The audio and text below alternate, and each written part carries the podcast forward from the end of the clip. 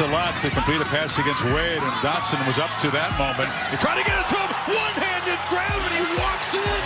Back-to-back highlight plays from Dotson and Penn State. Still showing some fight. Wow.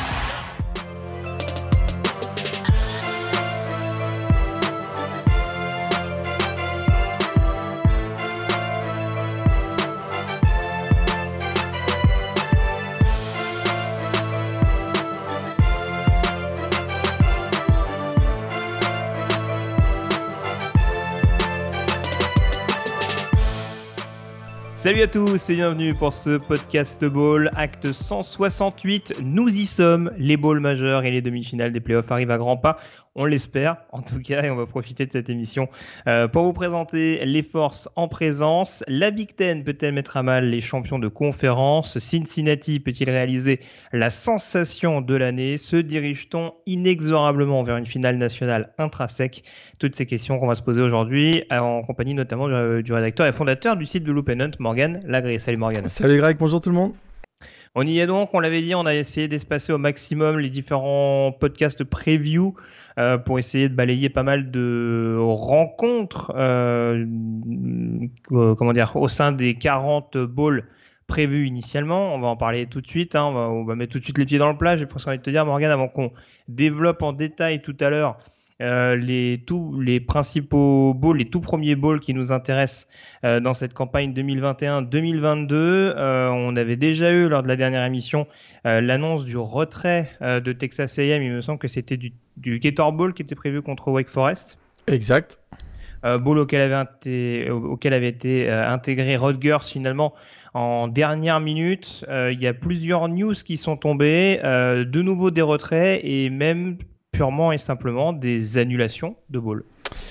Et oui, et ça commence euh, dès on enregistre hein, le 27 euh, décembre. Hein, dès aujourd'hui, on devait avoir le match entre East Carolina et Boston College euh, dans le cadre du Military Bowl. Finalement, euh, trop de cas de Covid du côté de Boston College qui avait en plus euh, la difficulté d'avoir des joueurs transférés, des joueurs qui quittaient le programme, beaucoup d'indisponibilité finalement du côté des Eagles. Et la, la conséquence, c'est qu'on était incapable d'aligner une équipe complète avec le nombre de joueurs minimum. Donc, on a tout simplement demandé à ne pas participer à ce Military Bowl qui a finalement été carrément annulé. Euh, c'est difficile hein, pour East Carolina de terminer cette saison euh, voilà, sur un match euh, annulé. Puis ça a été. Ah, c'est ça, un match qu'ils auraient gagné de toute façon. c'est ça qui est triste. Oui, c'est ça. Et, Et on a eu, bah écoute, ça s'est passé, je pense que les annonces se sont faites à peu près en 5 à 10 minutes. quelques minutes plus tard, on a vu effectivement l'annulation d'un bowl qui, que j'aurais bien aimé voir quand même. Euh, le Fenway Bowl dans le fameux Fenway Park de Boston, le, stade euh, mythique des Red Sox de, Boston en baseball, donc entre Virginia et SMU. Euh, là, c'est du côté de Virginia qu'on a eu de la difficulté à aligner un, effectif minimum, et finalement, le match a été, a été annulé. En effet, oui. Et puis on a eu cette nouvelle également concernant le Sun Bowl aussi, si on poursuit avec notamment les, les Hurricanes. Alors ça, ça a été la, dernière nouvelle. Oui, c'est ça, c'est tombé, c'est le plus récent. Voilà, ça c'est le, ça c'est le plus récent, très récent, donc les Hurricanes de Miami, qui effectivement n'ont pas été dans la possibilité de se déplacer du côté de El Paso euh, au Texas pour le, pour le Sun Bowl. Alors là, on a peut-être une lueur d'espoir. Washington State est prêt à jouer. Euh, et l'organisation du Sun Bowl, à l'heure où on enregistre hein, ce podcast, serait euh, actuellement aurait des bonnes pour pouvoir peut-être aligner une équipe face à Washington State. On avait parlé euh, d'Illinois euh, lors du Gator Bowl par exemple. Alors voilà, si on, si on retombe dans les, dans les équipes euh, qui étaient classées 5-7, c'est vrai que Rutgers avait finalement pris la place de Texas A&M lors du Gator Bowl comme équipe 5-7. Il y avait d'autres équipes 5-7, c'était Illinois notamment. Alors peut-être qu'Illinois va aller du côté, se déplacer du côté donc de El Paso pour affronter Washington State. On a même parlé à un moment de la possibilité d'avoir une équipe FCS mais oh. on a jeté le... on a regardé dans les règlements et ce n'est pas possible en fait. Donc ça n'arrivera pas. Quel dommage, quel dommage. Mais il y a grosse grosse pression de Tony le Tiger hein, euh, pour, pour que ce ball ait lieu, euh, vu qu'il sponsorise, on le rappelle, le Sun Bowl. Tout à fait très très important en, l'occurrence. euh, plus sérieusement, donc on va revenir un petit peu à, l'actualité également de, de l'intersaison. Hein, euh, outre le Covid. Hein. heureusement, il se passe d'autres choses à côté. Euh, les dernières news niveau transfert, ça a été relativement calme depuis notre dernière émission. Morgan, après, c'est passé peut-être euh, 3-4 jours avec le week-end du réveillon, etc. Donc bon, heureusement, ça c'est, il y avait une légère accalmie, ça va sûrement se réaccélérer au cours des prochains jours. En attendant, on a quand même des joueurs qui ont, qui avaient annoncé leur euh, départ via le portail des transferts et qui ont désormais trouvé un point de chute.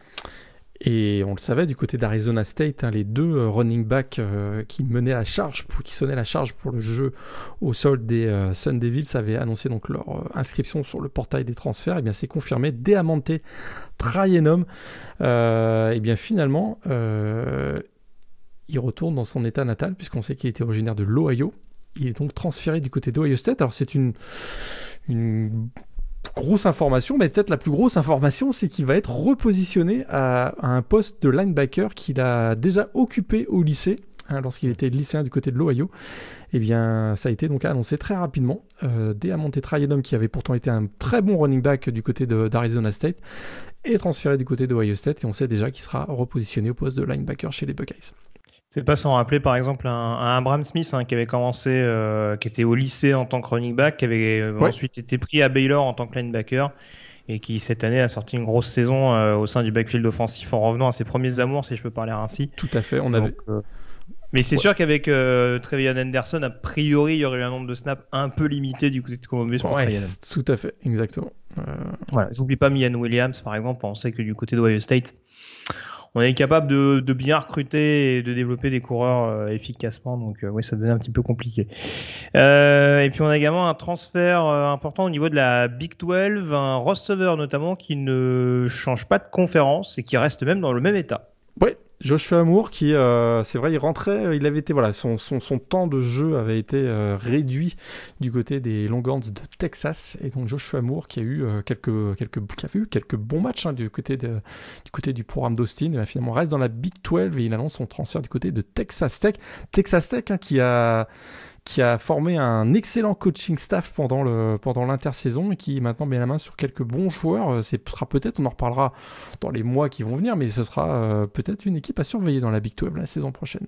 Oui, tout à fait. Bah, on rappelle qu'a priori, il devrait récupérer Tyler Shaw, hein, qui a eu quelques problèmes de blessures a priori Exactement. en 2021, qui était déjà une recrue euh, importante, hein, un transfert important en provenance d'Oregon. Donc, euh, donc en l'occurrence, ça va être à, à surveiller, en effet. Euh, et puis on termine avec la conférence sec, peut-être avec un joueur qui lui reste, en l'occurrence, en vue de la saison prochaine du côté de Tennessee. Ouais, Cédric Tillman euh, qui avait connu, euh, qui avait coûté, bah, qu'il avait fait presque, si je me trompe pas, il avait presque accumulé 400 yards en deux matchs face à Alabama et Georgia. Donc c'était quand même un joueur qui avait, euh, qui a eu son heure de gloire du côté de Tennessee et euh, il sera de retour la saison prochaine. Plutôt une bonne nouvelle pour le programme des Volunteers. Oui, tout à fait, parce qu'en plus, a priori, si j'ai bonne mémoire, euh, Velus Jones, qui était leur deuxième top receveur, euh, est senior. Je crois même qu'il est invité au Senior Bowl en l'occurrence. Donc euh, voilà, a priori, c'est direction case NFL l'année prochaine. Donc euh, c'est pas plus mal pour Tennessee en effet de pouvoir compter sur un autre bon receveur pour continuer de d'avoir une attaque notamment aérienne hyper prolifique en 2022. Et puis tant qu'on termine au niveau des on va dire la case transaction euh, parce que désormais maintenant c'est un, un mot à part entière en college football. Euh, un mot sur le recrutement également. On n'a pas eu beaucoup de mouvements, je le disais ces dernières heures. On a quand même une recrue très importante qui a rallié euh, la Californie, Morgan. Bah écoute, euh, effectivement, c'est un joueur qu'on, dont on attendait quand même pas mal le, transfert, Zacharian Branch, qui est un playmaker qui jouera a priori receveur et qui euh, donc s'est engagé du côté de USC. Euh, vraiment un des plus gros playmakers actuellement au niveau lycée. Et ça continue, hein, les bonnes nouvelles du côté de USC. On voit que Lincoln Riley commence déjà à marquer des points, on en avait déjà parlé, avec des recrues 5 étoiles pour la promotion 2022. Bien pour la promotion 2023, Zacharian Branch a déjà annoncé son commitment. Il n'a pas signé, bien sûr, puisque on n'est pas encore à la période des signatures, mais c'est un commitment, un hard commit, comme on dit, du côté donc de USC. C'est beau, un hard commit. Bah après, euh, il peut peut-être s'inscrire, il peut peut-être euh, intégrer l'université plutôt que prévu, non? C'est parce avait- c'est parce qu'ils avaient fait avec, euh, de mémoire, euh, Tony Grimes à North Carolina, non? Il n'y avait pas eu un truc comme ça anticipé? Ouais, en tout cas, j'ai j'ai pas vu son intention de, de graduer, comme on dit. euh, Oui, oui, oui, oui. Après, euh, voilà, faut, faut voir le cas personnel, mais euh, c'est vrai que depuis on voit, alors ça, comme tu le disais, ça va peut-être redistribuer les cartes avec ce qui s'est passé récemment. euh, euh, le- le- on va dire les, les polémiques ont fait couler beaucoup d'encre, en tout cas les, les mouvements peut-être un petit peu déraisonnables des uns et des autres. Mais voilà, c'est c'est quand même devenu une, une, possibilité maintenant en fonction du, du cursus, notamment académique, du, de l'intéressé. Ouais, on te rappelle, hein, c'est un joueur qui sort de Bishop Gorman au Nevada, donc un lycée qui a quand même une bonne réputation, qui sort régulièrement de très très bons joueurs, notamment en attaque.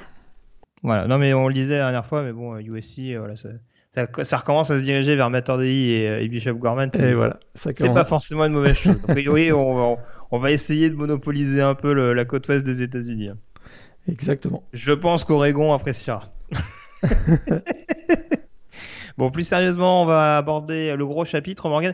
Alors, tout d'abord, il n'y a pas eu beaucoup de rencontres depuis notre dernière émission. J'essaye de voir. Euh, qu'est-ce qu'il y avait eu concrètement? Il y avait eu le Florida UCF de mémoire qui s'était disputé depuis notre dernière émission avec la victoire de UCF. Ouais. Qui n'était pas une énorme sensation en soi, euh, parce qu'on avait un petit peu dit que les Gators, euh, à l'image d'ailleurs de, de la fin de saison régulière et du départ de, avancé de Dan Mullen, étaient un peu en roue libre. Ouais, là, ils ont été en roue libre, surtout en deuxième mi-temps. surtout en deuxième mi-temps. Ils ont eu du mal hein, face à Isaiah Bowser, ça a été difficile pour euh, Isaiah Bowser qui fait deux touchdowns pour UCF euh, dans ce match et effectivement euh, victoire donc de UCF au Gasparia Bowl face à Florida euh, qui termine donc avec un bilan négatif de 6-7 et c'est bah, écoute c'est une belle victoire pour Gus Malzahn qui finit avec 9 victoires quand même. Tout à fait, ouais, ça a commencé un petit peu euh, difficilement, on va dire, son expérience du côté de Central Florida. Après, on rappelle qu'ils ont quand même perdu, par exemple, Dylan Gabriel sur blessure. Ouais. Et il a fallu se recomposer un petit peu. On rappelle, on rappelle que Gus Malzahn euh, arrivait dans une équipe euh, qui passait beaucoup et Gus Malzahn, c'est pas vraiment son identité offensive. Le jeu à la passe à outrance, donc voilà, il a fallu aussi réintégrer un, un petit système, un, un, système un petit peu caractéristique. Et voilà, c'est un petit peu l'image de ce bowl où on voit que le jeu au sol a, quand même été dominant du côté de Central Florida et qu'à l'arrivée, bah, ça fait victoire au bout.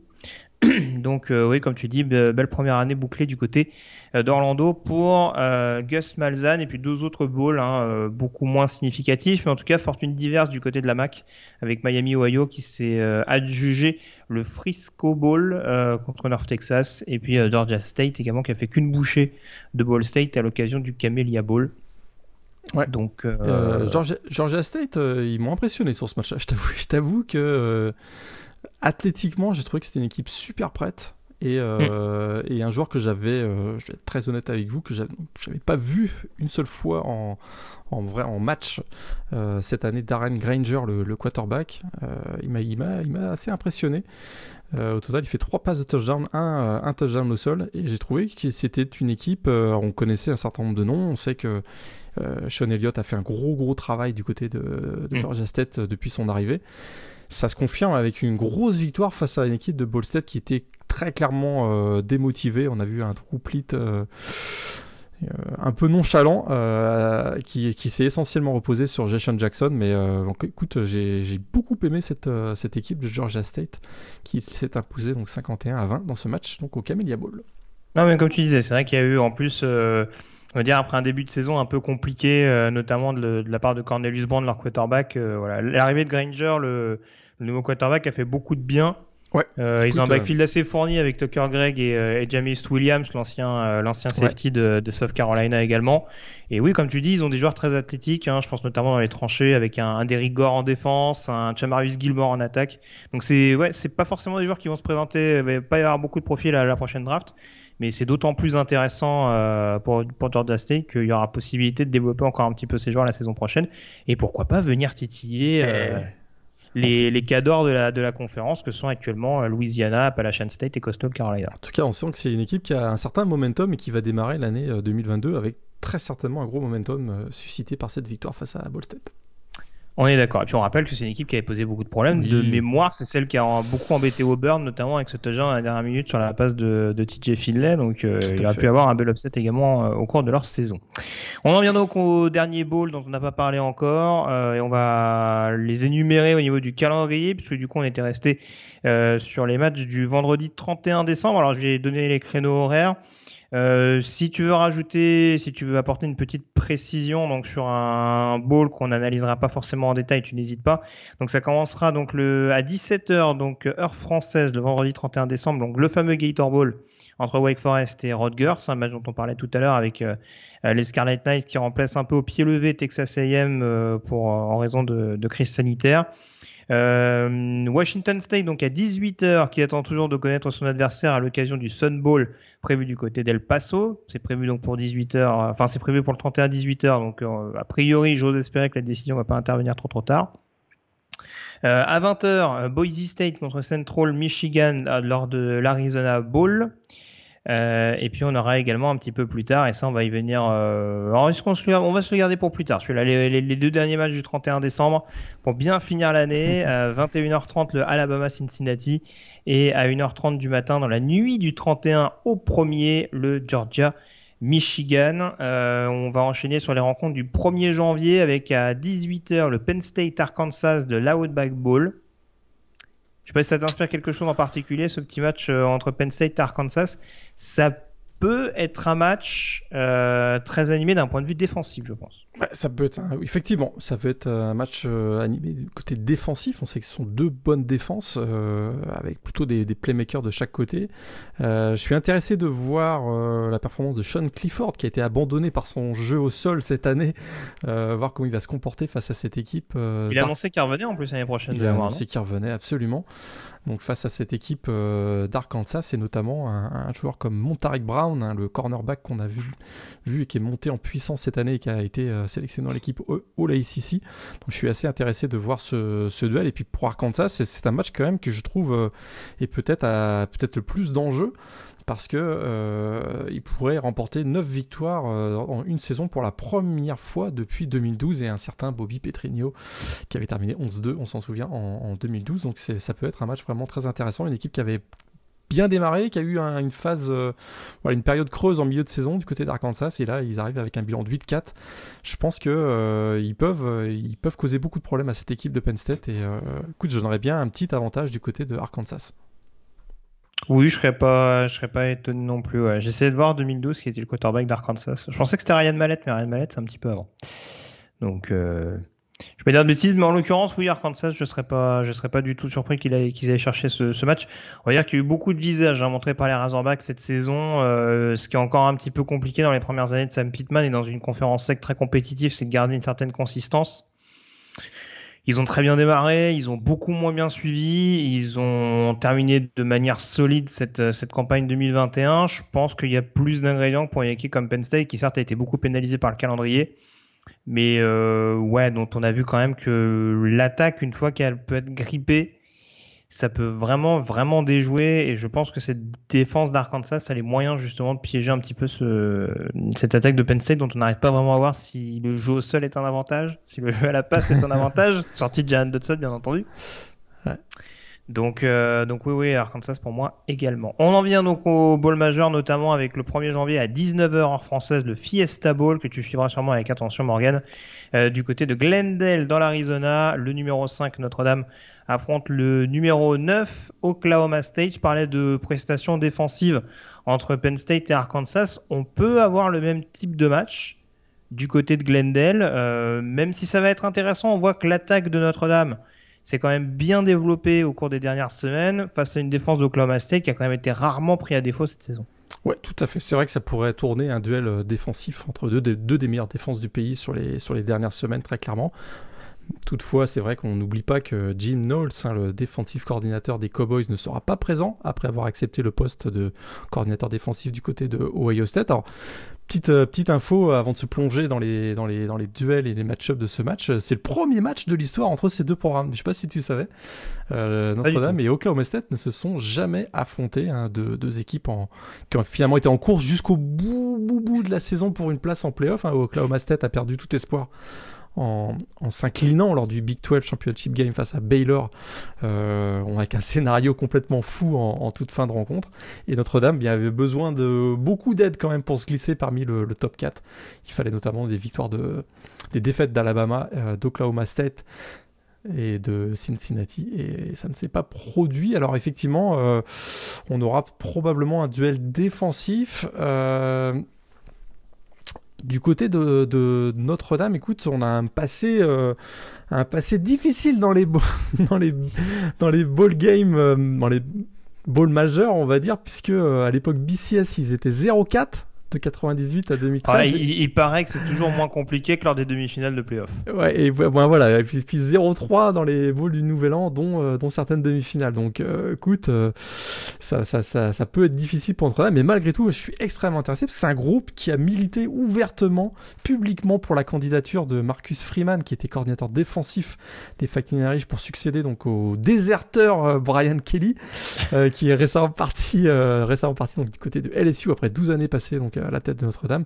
Bah écoute, c'est le moment de confirmer sur le terrain euh, cet amour des joueurs pour, euh, pour leur coach. Euh, et écoute, une victoire amènerait très clairement une vague d'optimisme hein, au sein du programme de, South Bend. Alors il y a quand même quelques absences à, noter, et pas des moindres. Kyren Williams, le, running back en attaque, et Kyle Hamilton, le safety en défense, qui sont quand même deux de gros playmakers du côté de Notre-Dame.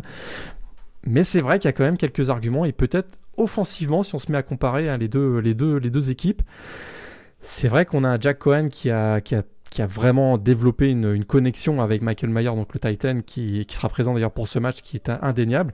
Et ce sera probablement euh, également le début hein, de l'ère euh, Chris Tyree, euh, Logan Diggs au poste de running back qui vont remplacer donc Kyren Williams. Donc ça pourrait être vraiment très très intéressant. La grande question peut-être, puis je vais te donner la parole quand même, c'est Spencer Sanders, euh, capable du meilleur comme du pire. On, a, surtout vu, le pire ces derniers temps. 6 interceptions lors des deux derniers matchs, euh, dont 4 face à Baylor en finale de la Big 12. Et on sait que du côté de Notre-Dame, c'est une équipe qui peut être assez opportuniste et créer pas mal de turnovers. Bah, c'est ça, en effet. Moi, c'est forcément un, facteur X indéniable. Alors, tu parlais des absents euh, notables du côté de Notre-Dame. Alors, c'est vrai que peut-être de manière un peu caricaturale depuis le début, je donne un peu plus l'ascendant à des, à, des, à des programmes dont les joueurs sont quand même restés jusqu'au bout. Euh, surtout vu la situation sanitaire actuelle, euh, mais c'est vrai qu'en l'occurrence, ouais, euh, du côté de du côté d'Oklahoma State, on va dire que même si je vois pas d'absence hyper notable, en l'occurrence, il y a quasiment que des titulaires qui seront là du côté, euh, du côté des Cowboys. C'est vrai que tu l'as dit, il y a quand même l'absence de Jim Knowles en tant que coordinateur défensif. Et puis il y a aussi et surtout ce petit coup de massue qui a été pris en finale de conférence Big 12. Parce que sans faire un jour à Baylor, euh, je dirais pas que c'est un match que devait gagner Oklahoma State absolument. Enfin si, pour le coup, il devait le gagner absolument. Mais euh, je, je dirais pas que la victoire... Euh, enfin que la défaite est une faute professionnelle, je ne pousserai pas le vice jusque-là. Mais c'est vrai que quand on arrive enfin à taper Oklahoma, qu'on affronte une équipe de Baylor qui joue avec son QB2 et, euh, et qu'on passe autant euh, à côté de son début de match que l'a fait Oklahoma State, là pour le coup, on est vraiment, je trouve, dans le syndrome. Peut-être pas relâchement, mais ouais, pour le coup, est-ce qu'il y a vraiment tant d'intérêt que ça Enfin, je sais pas. Je me dis l'occasion était tellement grosse pour Oklahoma State d'aller chercher encore plus que ça c'est plus ce qui me fait peur sur ce match-là, et tu le disais encore plus contre une équipe de Notre-Dame. Euh, qui globalement euh, sait être opportuniste, qui certes euh, est tout autant impacté d'un point de vue coaching staff parce que euh, voilà, le départ quand même loin d'être anodin avec le, euh, le départ de Brian Kelly. Mais c'est vrai que ouais, ce, ce, facteur Spencer Sanders moi, me fait très peur pour Oklahoma State. on ne sait jamais quel visage il est capable de montrer. Et face à une ligne défensive, c'est aussi pour ça que je parlais de prestations défensives potentiellement entre Notre-Dame et Oklahoma State. C'est que c'est peut-être pas d'un point de vue non sur le papier les lignes défensives les plus ronflantes, mais d'un point de vue homogénéité, rotation, c'est vraiment des lignes qui peuvent vraiment mettre en difficulté les backfields opposés. Et je pense notamment que la D-line de Notre-Dame a les moyens de mettre un peu au supplice euh, Spencer Sanders. Donc euh, c'est vrai que pour le coup, ça m'amènerait à aller plutôt du côté de Notre-Dame. Euh, après, euh, ouais, je t'avoue que j'ai pas un raisonnement aussi poussé que ça non plus, parce que voilà, il y a des points d'interrogation un petit peu partout. Mais bon, je, je, je, je, crois deviner ta préférence également. Mais euh, il y a quand même une bonne nouvelle du côté d'Oklahoma State. Je te rejoins complètement sur l'aspect est-ce que c'est une équipe qui est encore marquée par la déception d'être passée à côté d'un titre de champion de Big 12 qui semblait leur euh, tendre les bras. Mais il y a le retour de Jalen Warren. Parce que euh, le running back qui était absent, souviens-toi, euh, qui était en équipement, on se souvient, sur la sideline, mais qui n'a pas joué face à Baylor la finale de la Big 12, là il sera présent. Ça apporte quand même beaucoup d'aide à Spencer Sanders. Euh, si le match décidait, par exemple, de tourner dans un affrontement au sol, euh, ça pourrait être plutôt, une, plutôt une, bonne nouvelle pour, pour Oklahoma State. Quoi. Mais tu vois, j'ai repensé également. Alors, ça veut rien dire, parce qu'en l'occurrence, il a, il, a joué moins de snaps que les autres, mais il y a un Desmond Jackson qui s'est inscrit sur le portail des transferts. En défense, Tanner McAllister, qui devrait être un des safety titulaires du côté d'Oklahoma State, s'est également inscrit sur le portail. C'est aussi pour ça que je parle d'un point de vue motivation. C'est-à-dire que vraiment, euh, je te rejoins, il n'y a pas que des points négatifs clairement pour Oklahoma State. Et si Spencer Sanders sort un match à 400 yards, bon bah voilà, j'aurais juste à me taire et à dire bon bah voilà, sur un match il est capable de prendre feu. Euh, je sais pas, comme un comme un c'était Trevor Knight, c'est ça qui avait pris feu contre Alabama à l'époque. Oui, oui, oui, tout à fait. C'est ça. voilà, bien bien entendu que ça arrive et bien entendu que deux équipes qui se sont battues pour les playoffs jusqu'au bout, à savoir Notre-Dame et Oklahoma State, bien entendu que le match se jouera pas à sens unique et que même si j'ai plus un feeling pour Notre-Dame, euh, Oklahoma State euh, pourra y croire jusqu'au bout grâce à sa bonne défense et notamment quelques joueurs qui vont émerger. Je parle de bonne ligne défensive, euh, voilà, avoir un Colin, avoir un Colin Oliver euh, sur la rotation une fois que la, la O-line de Notre-Dame a un peu fatigué, c'est un luxe. Mais c'est tous ces éléments-là. C'est encore une fois, il y a eu des tumultes en interne du côté de Notre-Dame, mais j'ai l'impression que les tumultes sont plus récents du côté de Stillwater et que voilà, Notre-Dame avait la possibilité, sans jouer, tu le disais, avec de nombreux paramètres avantageux, de se qualifier. Oklahoma State, s'il y avait victoire en finale Big 12, c'était pour eux. Tout à fait. Donc c'est encore une fois c'est plus ça qui m'amène à me dire que voilà ça, ça va peut-être être un peu court du côté d'Oklahoma State et que pour moi ils ont peut-être un petit peu moins de chance d'aller chercher euh, ce bowl majeur qui malgré tout va être quand même très intéressant euh, à voir. Un peu plus je pense si on aime les défenses. Tout à fait. Je, te rejoins et je pense qu'effectivement l'aspect, psychologique et euh, le momentum qu'il y a actuellement et les dynamiques qui sont un peu inverses dans, pour les deux équipes, il y aura, il y a un autre match dont on va reparler euh, qui a des dynamiques euh, opposées, mais, effectivement peut-être avantage Notre-Dame parce qu'il il semble y avoir un, une équipe qui est plus soudée autour de son coach Marcus Freeman notamment. Donc ça pourrait jouer en leur faveur effectivement. 19h euh, toujours, donc le 1er janvier, on aura le Citrus Bowl entre Kentucky et Iowa, deux équipes euh, classées. Ouais. Alors là encore, euh, bah, Kentucky, belle surprise en sa qualité de numéro 22, deuxième meilleure équipe de la SEC Est de mémoire, même si ça a été un petit peu resserré sur la fin, deuxième force derrière Georgia. Iowa, quelques regrets, hein, notamment avec cette finale de conférence perdue qui était longtemps invaincue. À qui vont tes, à qui vont tes faveurs? Moi, j'avoue que j'aurais peut-être plus une préférence pour Kentucky en ah, ouais. ah ouais, moi Kentucky, je crois que là ils sont. Écoute, c'est quand même assez rare de voir Kentucky euh, se faire une place dans un bowl, euh, dans un bowl quand même qui reste assez prestigieux, hein, malgré tout.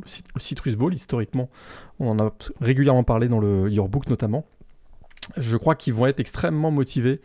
Euh, écoute, ils les, trois, gros playmakers de cette équipe sont présents pour ce match. Euh, Will Levis, qui a d'ailleurs annoncé son retour euh, pour une dernière saison NCA la saison prochaine, le quarterback, sera présent. A priori, euh, Wendell Robinson, le receveur running back, H-back, sera également présent. Et Chris Rodriguez, qui est le deuxième meilleur coureur de la ACC cette année, avec presque 1300 yards au sol et 8 touchdowns, sera également présent ça commence à faire. Puis voilà, il y a cet objectif aussi d'atteindre le plateau des 10 victoires pour la quatrième fois seulement dans, l'histoire du programme. Donc je, voilà, il y a quand même beaucoup d'enjeux, je trouve, du côté de Kentucky qui c'est intéressant, alors que euh, du côté d'Iowa, on est encore en train de digérer une, gifle reçue en finale de la Big Ten. J'ai peur que euh, voilà, il y, ait là aussi, euh, voilà, on, aborde le match avec avec des une motivation qui va être bien différente euh, dans les, dans les deux programmes. En tout cas, ce sera un duel très athlétique entre deux équipes très physiques a, priori. Tout à fait, ouais. Non, mais voilà, mais après, on va se répéter avec Iowa, mais euh, ce qui est toujours compliqué, c'est de réussir à suivre la cadence au niveau du, du tableau d'affichage. Ouais, J'ai pas de doute que la défense d'Iowa soit capable de provoquer des pertes de balles, surtout qu'on sait que Chris Rodriguez, niveau fumble, c'est pas la, c'est pas l'assurance touriste non plus parmi les, les running backs de première division. Mais ouais, c'est, on voit que derrière, je pense que Kentucky a quand même un tant soit peu les moyens de freiner l'attaque d'Iowa, notamment l'attaque au sol. Après, les solutions me paraissent un petit peu compliquées. On verra ce que donnera Alex Padilla sur, euh, sur, la, sur la distance. Mais euh, ouais, là, en l'occurrence, on a vu que cette saison, euh, tout, tout, il y avait encore beaucoup, beaucoup de choses à, optimiser au niveau de la, au niveau de l'attaque. et que déjà inscrire ne, serait-ce qu'une vingtaine de points, c'était un petit peu compliqué. Donc c'est aussi ce qui m'amène à aller plutôt vers les Wildcats sur ce match-là. Pareil. On termine avec les matchs du 1er janvier, en l'occurrence avec notamment le Ohio State, Utah, le ah. Granddaddy of them all, le Rose Bowl du côté de Pasadena, donc à 23h heure française, euh, le samedi 1er euh, janvier. Le champion de la Pac-12, donc Utah, classé numéro 11 au niveau de ce top 25, qui affronte donc Ohio State, mieux classé mais non champion de conférence, non finaliste aussi d'ailleurs. Euh, donc numéro 6 du pays. En l'occurrence, c'est vrai qu'on a quitté Utah en pleine bourre. On sait que c'est une équipe dans les confrontations intra-Pac-12 qui a été quasiment injouable tout au long de la saison. Une seule défaite, notamment, je crois que c'était contre Oregon State. Euh, ils se retrouvent contre Ohio State, qui n'a pas forcément démérité. Euh, deux défaites cette saison, euh, peut-être à relativiser. Une défaite un peu surprenante en début de campagne contre Oregon, même si on a vu que les Ducks n'avaient pas fait de mauvaise campagne. Après, justement, est-ce qu'on peut prendre ce, schéma un petit peu grossier de se dire que Oregon est allé gagner à, Ohio State et que comme Utah a dominé deux fois Oregon de manière assez convaincante, est-ce que les Utes sont favoris? Ah bah, Ce qui est certain, c'est que euh, Kyle Whittingham, le coach des Utes, va chercher à s'inspirer de ce que Michigan et Oregon ont fait pour battre Ohio State cette saison. Et tu sais quoi, j'ai l'impression qu'il a les, il a les arguments pour pouvoir répéter ce type de performance parce que dominer sur la ligne offensive, bah. Utah est capable. Imposer le défi physique dans les tranchées, Utah est capable. Et imposer son jeu au sol, Utah est capable. Euh, et ce sont trois éléments qui avaient permis à Michigan et à Oregon euh, de surprendre Ohio State, une équipe de Ohio State qui certes joue son 17e Rose Bowl de son histoire, qu'il avait d'ailleurs remporté en 2019, mais qui reste, euh, écoute, je fais une, émission à thème aujourd'hui sur la digestion, parce qu'ils ont eux aussi encore du mal à digérer cette défaite lors de The Game face à Michigan, une défaite qui a privé d'ailleurs les Buckeyes d'une place en playoff, un match où Ohio State a accordé 297 yards au sol et commis 10 pénalités. Alors qu'en face, on a dit, euh, tu l'as bien dit, on a une équipe de Utah qui arrive avec euh, une dynamique bien différente, qui avait été euh, en difficulté en début de saison avec une seule victoire lors de leurs trois premiers matchs, mais qui reste bah, sur une large victoire 38-10 face à Oregon lors de la finale de la PAC-12 et qui arrive à Pasadena gonflé à bloc. Donc très clairement, même si voilà, Ohio State est numéro 6 du, du, classement CFP ranking et Utah numéro 11, j'ai l'impression qu'il euh, y a plus de parité que ce qu'on peut, qu'on peut imaginer sur ce match. Oui, oui, tout à fait, tout à fait. Après, en fait, c'est toujours la même chose, c'est-à-dire que moi, c'est vrai qu'en regardant ce match de près, je me suis dit, mais offensivement, Utah, ça ressemble quand même beaucoup à Michigan. Bah, tu l'as dit, de toute façon, il y a une ligne qui est capable d'être extrêmement dominante. Euh, un jeu au sol qui peut être un one to punch, hein, parce que c'est vrai qu'on voit beaucoup de Tevion Thomas, mais j'en avais déjà parlé contre Oregon. Euh, TJ Pledger. Bah, TJ Pledger et l'autre dont j'ai oublié le nom, malheureusement, euh, c'est Bernard, non, le, deuxième. Euh, le deuxième running, à chaque fois, je me, chaque fois que je me trompe, je retrouve son, son nom. Mais on, on, on, a vu que quand il rentrait, en l'occurrence, ça pouvait faire énormément de dégâts aussi. Donc il y a cette capacité, en effet, d'être hyper agressif. La différence principale avec Michigan, à mon sens, c'est en défense. Ils sont peut-être moins d'attraction, on va dire, sur le, sur le pass rush, mais on voit qu'ils ont quand même des joueurs et une ligne défensive capable de, de mettre un petit peu sur le reculoir. Hein. Mikatafoy, euh, ça fait partie Des, des, pass rushers un petit peu plus discrets, un petit peu moins glamour peut-être cette saison. Mais en tout cas, on, a vu notamment sur les confrontations contre Oregon qu'il a battu un gros gros boulot. Euh, et c'est vrai que après, ce qui est un peu compliqué pour Utah, c'est que ils ont une bonne attaque, ils ont un bon front seven, mais le factor X, ça va toujours être la même chose. Est-ce ah bah. qu'ils ont ce qu'il faut pour réussir à contrarier les flèches qu'il y a dans le domaine aérien du côté des Buckeyes? Et ça, ça c'est une des grosses questions qu'on a à l'heure actuelle. On sait que CJ Stroud, qui était finaliste du trophée S-Man, sera présent. Lui qui a lancé quand même 38 passes de touchdown pour seulement 5 interceptions. Mais on a encore une incertitude sur la participation de Chris O'Leary et Garrett Wilson, euh, qui n'ont pas encore euh, annoncé leur présence. Ils n'ont pas dit qu'ils ne seraient pas présents, mais ils n'ont pas annoncé leur présence.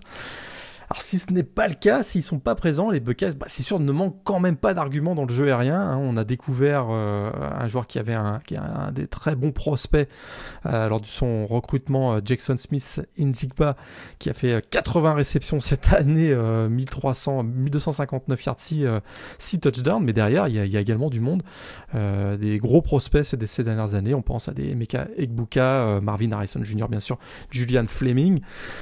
Donc là, je te rejoins effectivement. Euh, s'il n'y a pas suffisamment de pression sur la ligne euh, défensive du côté de Utah, et tu l'as dit, il y a certains arguments. S'il n'y a pas cette pression, CJ Stroud, on le sait, avec un peu de temps, il peut faire beaucoup de dégâts. Des beaucoup de dégâts avec Chris O'Leary et Garrett Wilson, mais peut-être pas moins, euh, peut-être pas moins de dégâts sans ces deux-là. Donc effectivement, c'est un, voilà, une clé du match. La une des clés du match, c'est euh, c'est la pression défensive de Utah face à la ligne offensive de, de Ohio State. La ligne offensive de Ohio State qui d'ailleurs euh, a vacillé parfois cette saison. Ça avait été le cas face à Oregon et ça avait été le hmm. cas bien sûr face à Michigan lors de la défaite lors de deux games à la fin du mois de novembre. Ah oui, mais clairement, la discipline, et on sait que généralement dans les équipes de Kyle Whittingham, c'est quand même assez présent. Là, c'est sûr que, comme tu le disais tout à l'heure, avec le fait que très sûrement le, head coach des Utes a dû, regarder pas mal de vidéos sur les défaites des Buckeyes, mais c'est sûr et certain que voilà, sur l'aspect discipline, Ohio State va être extrêmement attendu, parce que tu l'as dit, il y avait beaucoup de flags. Alors, c'est vrai que c'est beaucoup de flags liés à des faux départs, des holdings ou ce genre de choses. C'est aussi pour ça que je m'étais peut-être en, en parallèle, euh, voilà, que j'accentais un petit peu le fait que même si Utah a un bon premier rideau défensif, c'est peut-être pas aussi intimidant que celui de Michigan, mais il y va quand même y avoir besoin d'avoir une équipe d'Ohio State extrêmement focalisée parce qu'on a vu que cette saison, et ça revient notamment en défense, hein, euh, Jim Knowles, s'il n'arrive pas par hasard, euh, a, priori, a, priori, il ne coachera pas sur ce match-là, aux dernières nouvelles. Donc, euh, donc voilà, va falloir voir comment la défense va réussir à sortir un petit peu de, certains trous d'air qu'on a vus, de certains errements euh, un petit peu, un petit peu coupables. Euh, et c'est vrai que face à cette attaque qui, qui paraît extrêmement bien huilée, j'ai retrouvé le nom du running back d'ailleurs, c'est Micah Bernard, le, freshman, qui a apparu un petit peu plus que Pledger sur la fin de saison, mais voilà, qui est, statistiquement le troisième running back. donc voilà, c'est vraiment l'aspect discipline également qui aura un très très gros rôle à jouer. Euh, du côté de cette équipe des Utes, c'est qui en effet peut, euh, comme tu le disais, très très clairement rééquilibrer la balance, voire permettre potentiellement à Utah de, peut-être prendre un, ascendant. Après, euh, voilà, c'est vrai que pour rester sur l'attaque de Utah, on a, on a des certitudes sur CJ Stroud, sur Cameron Fleming, sur Cameron Fleming, sur Cameron, Rising, pardon, on n'en a peut-être pas tant que ça.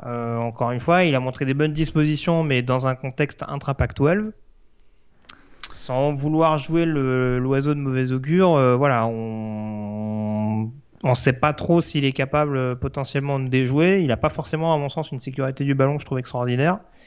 Ouais, sûr que le plan de match ne sera pas de lui donner euh, les clés de la, victoire dans le, jeu, aérien a priori. J'espère pas pour Utah en tout cas. Mais, mais oui, en tout cas, ça, ça, va forcément être un. C'est là aussi où on veut en venir avec le gros jeu aérien d'Ohio State c'est que c'est sûr que dans ce domaine-là, il y a beaucoup plus de certitude. Mais ouais. En, fait, ce qui est compliqué à savoir sur ce match-là, c'est qu'on a une, équipe assez robuste, solide, notamment défensivement, et une équipe qui peut être qui peut être extrêmement euh, incisive en attaque, notamment dans le domaine aérien. Je ne mets pas de côté, bien entendu, Trevion Anderson dont on parlait tout à l'heure. Et du coup, c'est, je pense, de, va falloir voir quelle équipe arrive à imposer le plus sa patte sur ce match-là. Si ça devient vraiment un duel avec beaucoup de points, je pense que ça va quand même être difficile pour Utah de tenir la cadence. Tout à fait. Euh, si ça commence à devenir un match beaucoup plus cadenassé, un petit peu. Alors, j'allais dire un petit peu l'image d'Oregon. Il y avait quand même des points sur l'Ohio State-Oregon, mais on a vu qu'Ohio State a eu beaucoup de mal à, se lancer offensivement. Si ça commence à devenir un match très cadenassé, à l'instar de ce qui s'est passé contre Oregon, ça peut être difficile pour Ohio State. Ton pronostic du coup, vers qui va-t-il? Ohio State. Je pense que je pense que plus le match, plus plus ils vont s'approcher du match, plus euh, ça reste quand même le Rose Bowl. C'est-à-dire qu'il y a tout un environnement médiatique, la pression va monter. C'est quand même un, des gros événements de la saison. Euh, on a mis un petit peu de doute tout à l'heure sur leur motivation après la défaite face à Michigan. Chris O'Leary ou pas, euh, Garrett Wilson ou pas, je, crois que c'est une équipe qui va arriver quand même extrêmement motivée et vouloir remporter un, Rose Bowl qui reste quand même un match écoute, euh, mythique et, et, majeur. Donc je, crois qu'au niveau du talent, Ohio State peut s'en sortir et j'ai peur, peur pour Utah qu'effectivement on tombe dans un match avec un peu plus de points que ce qu'il ne l'espérait. Et donc je donne l'avantage à euh, Ohio State pour ce match. J'y vais avec Ohio State également. Ce qui est beau, c'est qu'on a vendu un match pendant 10 minutes pour dire que finalement Utah allait perdre. Mais voilà, ça veut rien dire, encore une fois. Euh, voilà, c'est juste bien expliqué que même si on voit pas 30 points d'écart, euh, c'est clairement pas une équipe qu'il faut prendre à la légère Utah. Surtout vu les deux prestations qu'on a vues contre Oregon, qui était le, deuxième cadre de la conférence Pac-12. Tout à fait. On va pas reprendre la, la, preview, mais il y a quand même un scénario où Utah peut s'en sortir euh, relativement bien dans ce match. Donc, euh, à surveiller. Parlant de belle attaque contre une belle défense, dans la nuit du 1er au 2 janvier à 2h45 du matin, on aura également le Sugar Bowl prévu du côté de Nouvelle-Orléans entre Ole classé numéro 8 et Baylor classé numéro 7. Baylor champion de la conférence euh, Big 12, on en parlait, équipe qui avait euh, tombé notamment Oklahoma State euh, en finale de conférence. Là aussi, on va dire les ingrédients sont sensiblement les mêmes avec une équipe de Baylor qui a fait front pour aller chercher un petit peu la surprise générale ce titre de conférence. En face, je dirais pas qu'Ole Miss a les mêmes soucis qu'Ohio State. Au contraire, c'est une équipe qui est vraiment en pleine dynamique et là encore, ça va peut-être dépendre du scénario du match. Est-ce que tu vois un scénario potentiellement où Baylor peut poser des problèmes? La bonne nouvelle pour Ole Miss, c'est qu'a priori Matt Corral ira à la draft, mais participera bien à cette rencontre. Ouais, ça c'est un, ça c'est très clairement une excellente nouvelle. Alors c'est vrai que c'est une opposition de style entre ces deux programmes et même je dirais entre, entre les deux coachs que tout semble opposé. Euh, l'un est excentrique, l'autre euh, introverti. Euh, l'un est le même et celui qui est excentrique est plutôt tourné vers l'attaque et celui qui est introverti plutôt vers la défense. Hein. On parle bien sûr de Len Kiffin et de Dave Aranda. Écoute, ça, je, je vois je vois pas d'autre scénario que effectivement l'opposition entre une entre entre la grosse défense de Baylor, la défense robuste, très robuste de, de Baylor et le jeu aérien euh, plutôt aérien, même si c'est vrai que c'est plutôt la ça a tourné à la spread offense hein, du côté de Miss euh, ces derniers oui, temps. Oui, c'est vrai qu'on dit ça, mais ils ont quand même trois bons running backs euh, pour assurer une rotation solide. Tout à fait. C'est vrai que là, on, voit, on a du mal à imaginer un autre scénario que celui-là.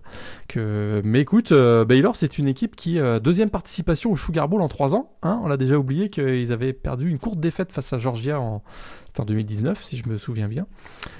champion de la surprise, donc de la Big 12. Une attaque euh, avant tout tournée euh, vers le sol, ça c'est certain. Hein, près, de, près de 215 yards au sol cette année dans le top 20 euh, national et ça devrait être encore le cas lors de ce Sugar Bowl. Donc on devrait avoir a priori on va essayer de contrôler le chronomètre du côté de Baylor avec un gros jeu au sol. Abraham Smith, qui a été une des bonnes révélations aussi de la saison, 1429 yards au sol, 12 touchdowns, il est bien aidé souvent par Tristan euh, Ebner. Donc euh, on va vouloir contrôler, j'imagine, on va vouloir contrôler le chronomètre avec un gros jeu au sol. Et surtout, on va vouloir ralentir euh, l'attaque du côté de, de du côté donc de la défense de Baylor, avec également de gros arguments défensifs, puisque même pas 20 points accordés par match cette année du côté de la défense de Baylor une seule fois, ils ont accordé, accordé plus de 30 points. C'était une défaite face à TCU 30 euh, à, 28. Mais voilà, on a la défense très agressive qu'on attendait euh, euh, depuis l'arrivée de Dave Aranda et ça s'est concrétisé cette année avec notamment 32 sacs réussis en 2021. C'est deuxième de la Big 12 du côté de, du côté donc de Baylor avec un joueur emblématique. Hein, c'est vrai qu'il est un peu passé inaperçu, je trouve, médiatiquement, mais Jalen Pitre. Euh, genre hybride, linebacker, c'est vrai que le mal nommé, j'ai envie de te dire. Le mal nommé, peut-être ça vient peut-être de ça, mais écoute, euh, defensive player of the year dans la Big 12 cette année, 70 plaquages, 18 euh, pour perte. Donc voilà un joueur qui a une grosse influence sur le rendement défensif de son équipe et qui pourrait effectivement avoir un rôle crucial pour pour stopper justement et ralentir Matt Corral, le leader offensif de Miss. Euh, oui, alors en plus, euh, faut pas oublier que du côté de Baylor, a priori, la bonne nouvelle, c'est qu'on récupère Gary Bohannon euh, suite à son absence ouais, mais on avait, match. On avait bien aimé Blake Chapin. oui, c'est ce que j'allais dire. dire. Malgré tout, Chapin, au niveau de la finale de conf, avait donné satisfaction. Mais voilà, on, à mon sens, Bohannon apporte quand même un côté un peu plus mobile. Euh, qui sera peut-être pas trop pour réussir à contrecarrer cette défense d'Olmis. Euh, je le répète, hein, j'ai souvent été taquin avec la Lone Field Dolphin Defense on voit quand même qu'il y a quelque chose euh, dans cette défense, c'est que c'est vrai que ce serait peut-être un petit peu caricatural de résumer Ole Miss à une grosse machine offensive, même si c'est ce qui, même si c'est l'identité assumée de son head coach euh, depuis depuis ses débuts euh, plus ou moins officiels du côté du USC. donc donc c'est vrai que en fait c'est là-dessus que je me pose la question, c'est-à-dire que je vois quand même une équipe d'Olmis où il manque personne. Euh, bon, alors, il y a eu quelques mouvements, je pense, sur la ligne défensive avec quelques joueurs qui sont inscrits sur le portail, mais encore une fois, c'est pas non plus. Euh, vu qu'il y avait beaucoup de rotation dans ce domaine-là, c'est pas forcément ce qui m'inquiète le plus pour eux. Mais c'est vrai que du côté de Baylor, euh, je sais pas si. Enfin, on va, on va se répéter encore une fois, mais c'est vrai qu'il y y a ce côté où l'équipe qui va réussir à mettre son empreinte aura l'ascendant. Moi, j'ai du mal quand même à, voir Ole Miss être tenu en respect par Baylor. Après, on, l'a répété tout au long de la saison. Je voyais, je voyais pas Baylor euh, réussir à battre Texas en milieu de saison. Je voyais pas Baylor réussir à, à épingler Oklahoma. Euh, je voyais pas Baylor sans Gary Bohannon euh, réussir à, créer l'upset contre Oklahoma State. Donc, on n'est plus forcément à ça près. Surtout dans un bowl, je vais pas dire de décompression, mais où il n'y a pas non plus un enjeu importantissime pour l'histoire du programme. Euh, mais en l'occurrence, ouais, c'est vrai que je vois pas comment Ole pourrait être euh, pourrait se retrouver dans un match extrêmement cadenassé contre Baylor.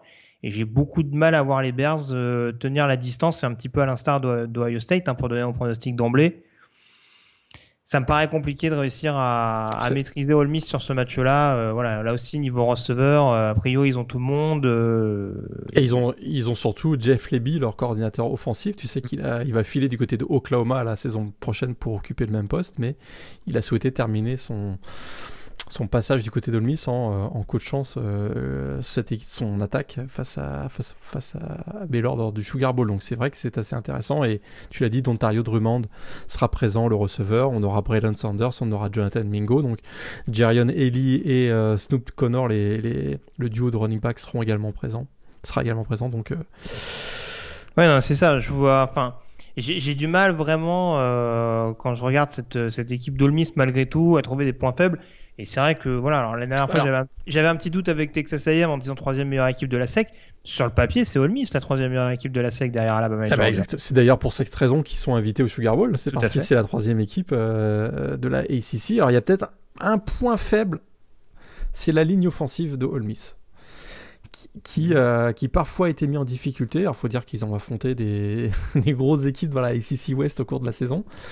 Mais euh, écoute, euh, Matt Corral a souffert de quelques blessures hein, cette saison, notamment de la cheville. Et une des raisons, c'était que il était souvent mis.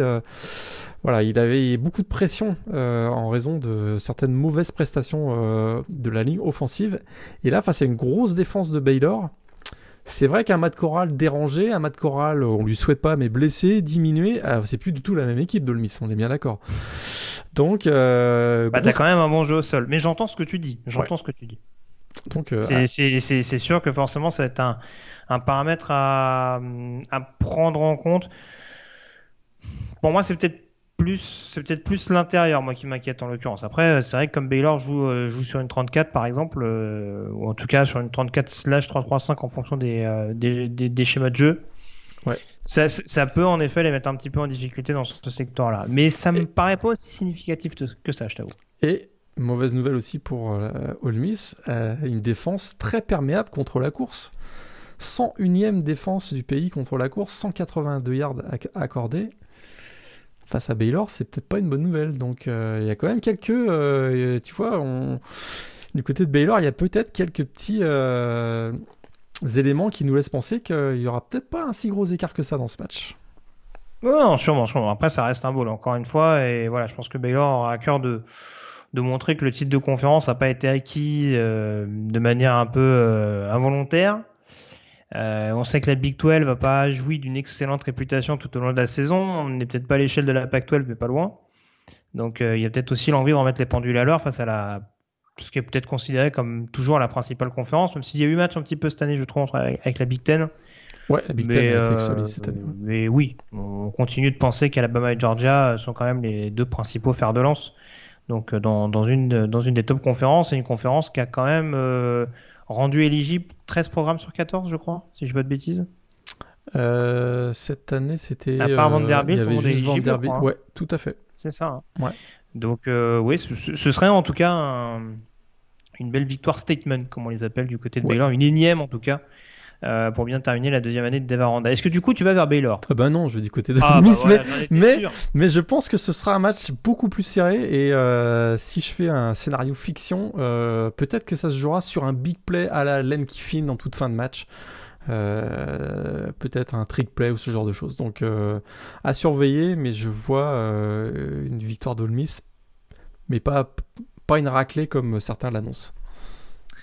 On en profite pour revenir également sur le 30 décembre, parce que du coup, je n'ai pas donné tout le calendrier, mais dans la nuit du 30 au 31 à 1h du matin, on aura donc euh, le Chick-fil-A Beach Bowl, pardon, euh, du côté du Mercedes-Benz Stadium d'Atlanta. Le numéro 10, Michigan State, qui affronte le numéro 12, euh, Pittsburgh. Je vous disais, une rencontre notamment particulière pour Pat Narduzzi, ancien coordinateur défensif des Spartans. Alors, c'est pas le bowl le plus excitant euh, notamment des balls majeurs, notamment parce qu'on a appris quelques désistements de dernière minute.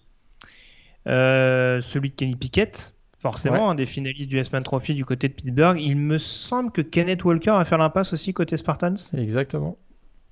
Ça, enfin, ça forcément, ça dévalue un petit peu l'affiche sur le papier. Après, euh, là aussi, pour le coup, on peut avoir quand même un match assez intrigant. Ça ça peut être du duel offensif contre défensif. Enfin, moi, en tout cas, euh, j'avoue Pittsburgh, on a vu que c'était une équipe qui était capable de créer pas mal de turnovers. La principale problématique, ça va être de savoir comment Michigan State est capable de, de comment dire, de prendre la suite de Kenneth Walker, parce que j'ai pas dans l'idée qu'il y ait eu énormément de snaps derrière pour, euh, pour, euh, pour, les autres, pour les autres coureurs de l'équipe. Ça va finir 0-0. À ce rythme-là. jusqu'à là, mais bon. Qu'est-ce que, qu'est-ce que tu attends de cette équipe, notamment peut-être de Nick Patty du côté de, de bah, hein, qui sera le quarterback titulaire? Quarterback titulaire, le quarterback junior euh, qu'on n'a pas tant que ça vu, hein, on va être très honnête. Euh, c'est sûr qu'il pourra compter a priori sur Jordan Addison, donc le vainqueur du Biletnikov, qui a fait euh, une très très belle saison. Ça, ça va quand même bien l'aider. J'ai l'impression que malgré l'absence de du côté de du côté de Michigan State de leur running back vedette, je crois quand même que Peyton euh, Thorne a quand même connu pas mal de succès avec euh, ses receveurs, notamment euh, Naylor et Jaden Reed. J'ai l'impression que malgré l'absence de Kenneth Walker, Michigan State a peut-être plus de, conviction en, attaque que, Pittsburgh et qui a un gros point d'interrogation sur la performance de son nouveau quarterback Nick Patty.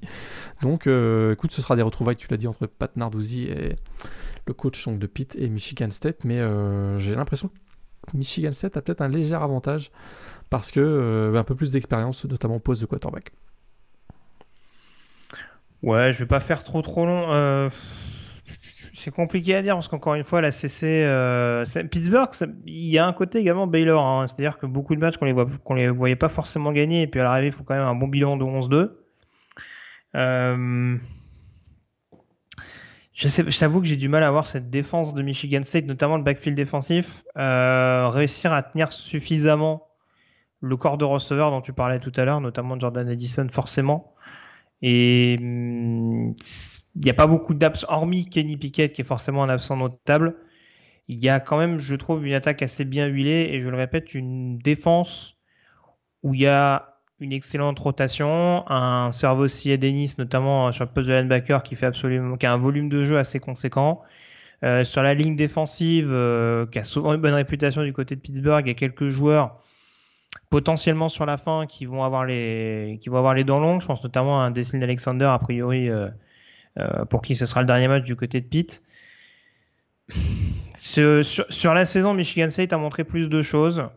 Euh, ils auront forcément l'avantage de ne pas avoir Kenny Pickett en face, mais j'avoue que c'est un match où je me dis que la défense de Michigan State peut quand même être un petit peu en difficulté. Alors que justement la défense de Pittsburgh, je la vois réussir à réaliser quelques actions notables. Donc j'irai quand même sur Pittsburgh de mon côté. Michigan State pour moi. Très bien. tant mieux, on n'est pas d'accord sur tout. Ça me rassure.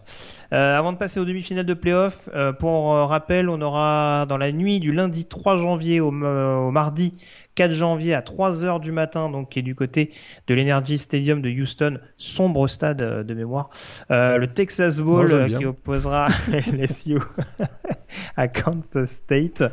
Donc, bon, dernier match d'LSU avant l'arrivée de, de, officielle de Brian Kelly aux commandes. Ah, il y a quand même une vraie question là, c'est est-ce que Garrett Nussmeyer va jouer ou pas? Ah bah là, du, côté des LSU, on rappelle, hein, entre, entre l'infirmerie qui, a été, qui a été blindée, notamment sur la deuxième partie de saison, euh, les derniers transferts en date ah ouais, mais... Euh, et, et, tout ce qui s'ensuit, euh, là j'avoue que du côté de Kansas State, c'est enfin, c'est presque abusé si on si on remporte pas ce ball. Ah, parce que Garrett Nussmeyer, qui a priori sera le quarterback titulaire de LSU la saison prochaine, il a déjà joué 4 matchs cette année. S'il joue le ball game, il, brûle une année d'éligibilité. Donc, euh, et, comme Miles Brennan. Euh, a priori, il va pas jouer. Euh, Mike Johnson est, transféré. On va peut-être se retrouver avec un walk-on quarterback du côté des LSU. Eh bah, écoute. Ça, ce qui serait Tavion Falk, a priori, ou Matt O'Dowd. Euh, et du côté de Kansas State, je sais pas si tu as vu passer la nouvelle, mais euh, on a un nouveau coordinateur offensif que tu connais sûrement. T'en souviens peut-être? Colin Klein. Oh, dis donc. Ouais, 55 touchdowns au sol en carrière pour ce ah quarterback. c'est ce que, j'allais dire, ça va lancer l'année prochaine à Manhattan. Et, du coup, euh, Deuce Vaughn, il se frotte les mains parce qu'il a déjà réussi 15 touchdowns cette année. Donc là, on a. Ceux qui l'avaient en fantasy cette année étaient très très, très contents. oui, je sais. donc, euh, écoute, euh, quand même un petit peu d'intérêt pour ce match. Hein. Euh, qui va jouer le poste de quarterback du côté des LSU et qu'est-ce que va donner Colin Klein dans son nouveau rôle de coordinateur offensif du côté de Kansas State? Maintenant, on donne intérêt au bowl d'un point de vue potin, j'adore. bon. Bon, plus sérieusement, on en revient aux demi-finales des playoffs avec, euh, du coup, je le disais, donc le 31 décembre à 21h30 heure française, le Cotton Bowl prévu du côté du AT&T Stadium d'Arlington, le stade des Dallas Cowboys, Alabama numéro 1 euh, qui affronte Cincinnati numéro 4. Euh, on répète, hein, on rencontre qui avait été un petit peu. Alors, pour l'instant, il n'y a pas de conséquences liées à la crise sanitaire. On espère que ça restera comme ça. On avait précisé lors de la dernière émission notamment que Bill O'Brien et Doug Maron euh, les deux assistants coach de, Nick Saban étaient à l'isolement euh, depuis quelques jours. Il n'y a pas eu de cas très inquiétants, donc on va rester purement et simplement sur du sportif euh, dans cette analyse du match. Morgan, gros événement, donc une équipe du groupe of five qui se qualifie pour les playoffs. première fois donc depuis l'instauration de ce, de ce nouveau format. Ce qui n'est pas anodin, parce que ça fait quand même 7-8 ans maintenant que c'est mis en place. Euh, du coup, pour, pour leur rendre service, on leur fait affronter le numéro 1 au, pays, le nouveau favori. Camille à genoux Georgia en finale de la conférence sec. Euh, le Iceman Trophy Bryce Young, donc, qui affronte une des défenses, notamment un backfield défensif euh, à ses côtés, hein, un, des backfields défensifs les plus, les plus réputés de première division universitaire. Euh, je parlais de sensation de l'année tout à l'heure en évoquant possiblement le cas des, Cincinnati Bearcats en cas de victoire justement contre Bama. On cherche beaucoup de moyens d'équilibrer certains bowls majeurs. Euh, est-ce qu'il faut s'attendre tout simplement à une rouste sur ce match-là selon toi? Écoute, il y a deux trois match-up clés euh, où ça va se jouer. Est-ce qu'on peut D'abord, euh, les bookmakers ont l'air de dire que ça va, ça risque de, passer, tourner assez vite à la rouste, puisque Alabama est favori par deux touchdowns, 14 points, ce qui est rare dans une euh, dans une demi-finale de playoff.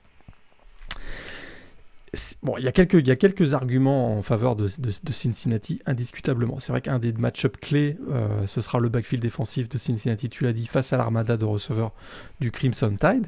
Plus particulièrement, la confrontation directe entre Ahmad Sauce Gardner et Jameson Williams. Très clairement, ça va être un des gros match-ups, si ce n'est le euh, plus gros match-up de cette euh, demi-finale. Jameson Williams qui a ridiculisé, euh, ridiculisé pardon, le secondary de la meilleure défense du pays lors de la finale de la SEC avec 7, 7 réceptions, 184 yards, 2 touchdowns. Et Ahmad Garner qui n'a accordé que 14 réceptions en 32 passes tentées vers lui en 12 matchs cette saison. Déjà, il n'y a eu que 32 passes tentées vers lui cette saison. Ça dit un petit peu le, phénomène que c'est. On veut vraiment éviter de, chercher le, voilà, on veut chercher à éviter de lancer vers lui. Euh, et une des questions, ça va être qui va succéder à John Mechie quand même, parce qu'on l'a, on l'a peut-être déjà oublié, mais John Mechie est absent euh, de ce match et même de l'intégralité des playoffs. Et donc, euh, on a quand même, on parle là de Aman Gardner, le cornerback donc de Cincinnati, mais de l'autre côté, bah, il y a tout simplement celui qui a gagné le Jim, Top, Award, donc meilleur defensive back de la saison, Kobe Bryant. Et on ne sait pas encore exactement qui va devoir couvrir parce que bah, est-ce que ça va être Sled Bolden? Est-ce que ça va être plutôt un des jeunes, Treshon Holden, Javon Barker ou, ou Jackory Brooks? Et ça, ça va être effectivement un des, un des, ça va être une des clés du match parce que ralentir Bryce Young, c'est indispensable. C'est absolument indispensable.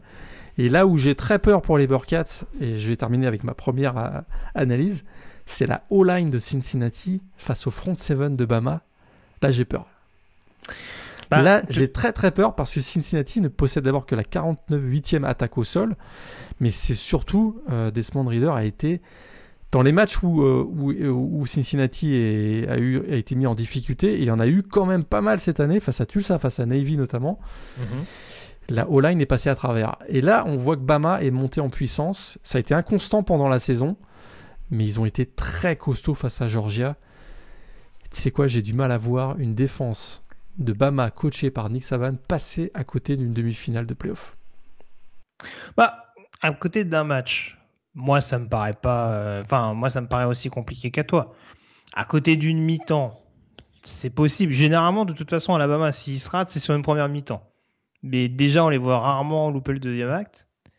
Euh, mais alors, pour revenir sur tout ce que tu as dit, oui, euh, moi, ce qui m'inquiète surtout pour Cincinnati, sans forcément parler de Roost et de rencontre à sens unique en faveur de Bama, ce qui m'inquiète, et tu as mis le doigt dessus, c'est les tranchées.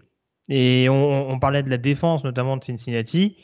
Euh, je suis tout aussi curieux que toi de savoir qui va courir sur Jamison Williams par exemple, qui va s'occuper, euh, enfin en tout cas qui va devoir gérer les, euh, les futurs feux follets au poste de receveur du côté de Bama, comment va réagir le run-stop. Mais moi ce qui m'inquiète aussi c'est si on laisse trop de temps à Bryce Young, ça va être un carnage. Et autant on, aura beau avoir énormément de playmakers au niveau du back seven, ça va être très très compliqué et la ligne défensive de Cincinnati, il y a beaucoup de profils que j'aime bien. J'aime beaucoup Curtis Brooks, par exemple, sur l'intérieur de la ligne.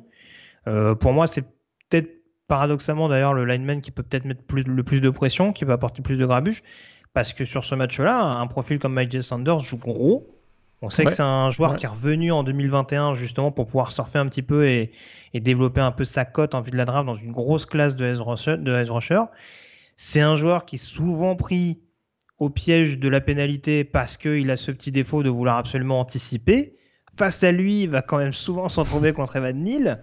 Euh, ça peut être quand même extrêmement compliqué pour la D-line de Cincinnati si ton principal joueur, en tout cas le, ton pass rusher attitré, est tenu en respect, ou en tout cas euh, se met à la faute et offre du yardage euh, supplémentaire à, une attaque qu'on n'a pas spécialement besoin, ça peut devenir extrêmement compliqué et c'est ce qui défensivement peut peut-être avoir à l'usure Cincinnati.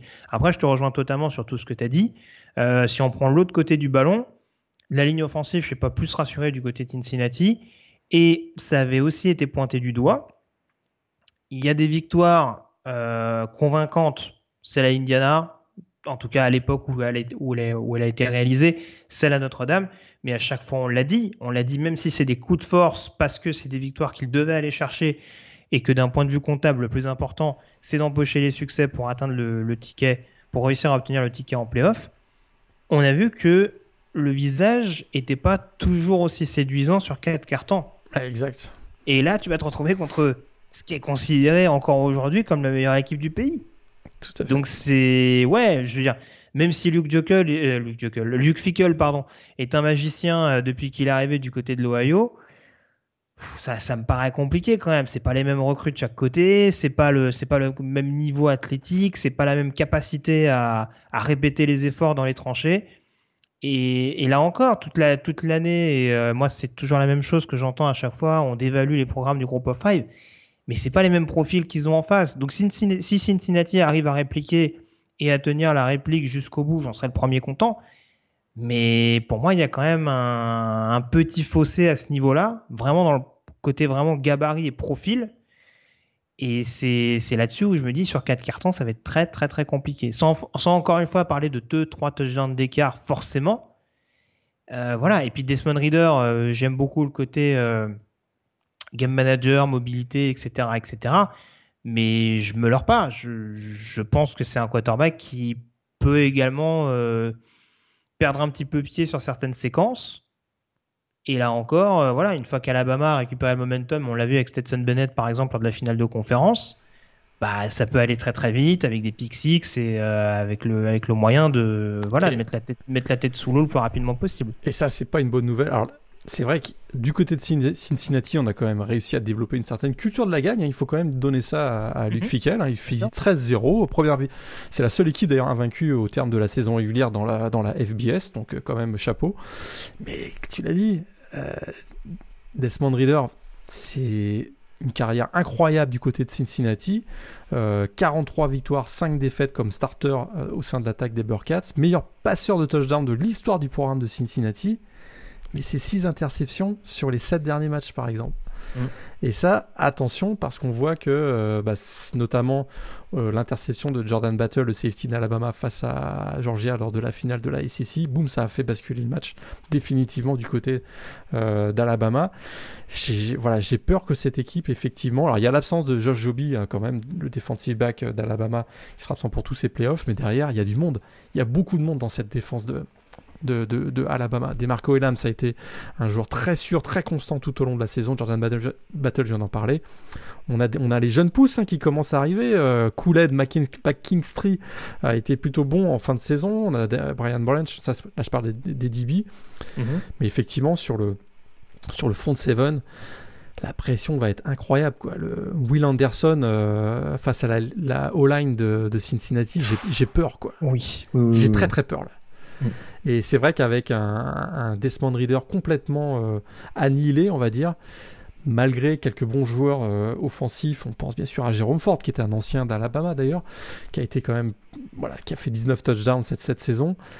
Mais dès que, dès, que Desmond Reader va être mis sous pression, et il va, va, il va l'être hein, avec les Will Anderson, euh, il y, a, il y a même euh, Fidarian Matisse qui, qui, qui, est monté en puissance, je trouve, sur la deuxième partie de saison. Ça va être très très compliqué pour, euh, pour, pour Cincinnati. On va pas se cacher, euh, on va pas se voler la face. Ça va être, ça va être compliqué pour eux.